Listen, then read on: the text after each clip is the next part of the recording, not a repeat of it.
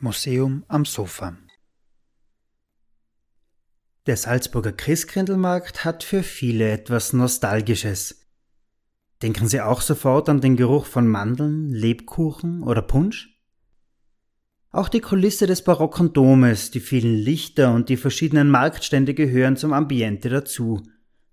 Doch seit wann gibt es ihn eigentlich, den Salzburger Christkindlmarkt? Herzlich willkommen beim Museum am Sofa, dem Podcast des Salzburg Museum. Mein Name ist Josef Kirchner und wir begeben uns auch heute wieder gemeinsam in die Geschichte Salzburgs. Seit dem 17. Jahrhundert ist in Salzburg ein Markt zur Weihnachtszeit belegt.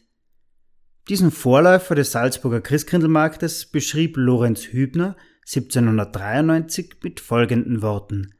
Zitat Er fängt 14 Tage vor Nikolai an und dauert noch 14 Tage danach. Während dieser Zeit wird Puppen und Naschwerk verkauft und es ist jedermann gestattet, alte oder Trödelwaren öffentlich feil zu haben. Dreh- und Angelpunkt dieses Marktes war, wie auch Hübner festhält, die Zeit rund um den Nikolaustag, der bekanntlich am 6. Dezember gefeiert wird. Deswegen hieß der Markt, wie kann es auch anders sein, Nikolaimarkt. Das weihnachtliche Ambiente stand dabei noch nicht im Vordergrund, Vielmehr handelt es sich um einen Trödelmarkt, der besonders ärmeren Bevölkerungsschichten die Möglichkeit bot, Waren zu erwerben oder auch zu verkaufen. Ort des Geschehens war zunächst nicht der Domplatz, sondern der alte Markt. Teilweise eröffnete der Markt bereits am Martinitag, also dem 11. November, und endete am 21. Dezember. Den etablierten HändlerInnen war das aber zu lang. Sie witterten Konkurrenz, Immer wieder versuchten sie den Zeitraum des Marktes zu verkürzen. Zunächst ohne Erfolg. Als dann Mitte des 19. Jahrhunderts der Markt doch von vier auf zwei Wochen verkürzt wurde, hielt sich aber kaum jemand daran. Übrigens, gerade in Städten mit einem ausgeprägten Verlagshandel wurden Weihnachtsmärkte überregional wichtig. So boten die Märkte eine gute Gelegenheit für Verlage, ihre Waren anzubieten. Der Christkindlmarkt in Nürnberg ist dafür ein gutes Beispiel. Hier konnte man neben Verlagserzeugnissen auch schon Weihnachtsgeschenke oder Christbaumschmuck erwerben. Bereits im 19. Jahrhundert schilderten viele Maler wie Ludwig Richter die Ambivalenz dieser Märkte. Für Wohlhabende boten sie eine Fülle an Angebot und waren Grund für weihnachtliche Vorfreude. Ärmere Familien mussten sich in Verzicht üben. Für viele von ihnen bedeutete der Weihnachtsmarkt vor allem eins Arbeit. Die überregionale Bedeutung zeigt sich auch an der Größe mancher Märkte. Bereits um 1800 gab es am Münchner Nikolaimarkt 200 Stände. Das sind ungefähr doppelt so viele wie am Salzburger Christkindlmarkt heute. Aber zurück zum Salzburger Markt. Als der Nikolaimarkt 1903 in die städtische Marktordnung aufgenommen wurde, konnte er ganz offiziell an seinem neuen Standort abgehalten werden, dem Bereich unter den Dombögen. Verkauft werden durfte alles, bis auf Speisen und Genussmittel. Besonders beliebt waren Antiquitäten und Kuriositäten. Auf einer Fotografie aus der Sammlung des Salzburg Museum kann man den Charakter des Marktes ganz gut nachempfinden. Gezeigt wird der Blick durch die Dombögen in Richtung Franziskanergasse, Zahlreiche Männer, Frauen und Kinder posieren für das Foto. Die meisten Personen im Bild tragen schlichte Arbeitskleidung, einige wenige aber auch bürgerliche Garderobe. Die Stände haben mit den heute bekannten Markthütten nicht viel gemein.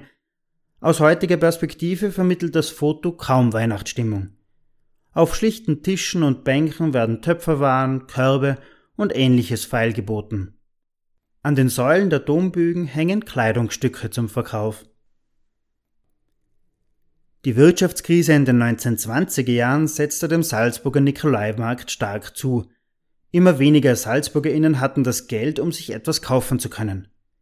In der Folge verschwand der Markt. Erst 1946, also nach Ende des Zweiten Weltkriegs, wurde die Markttätigkeit wieder aufgenommen. Mit einer Handvoll sogenannter fliegender Stände im Kurgarten.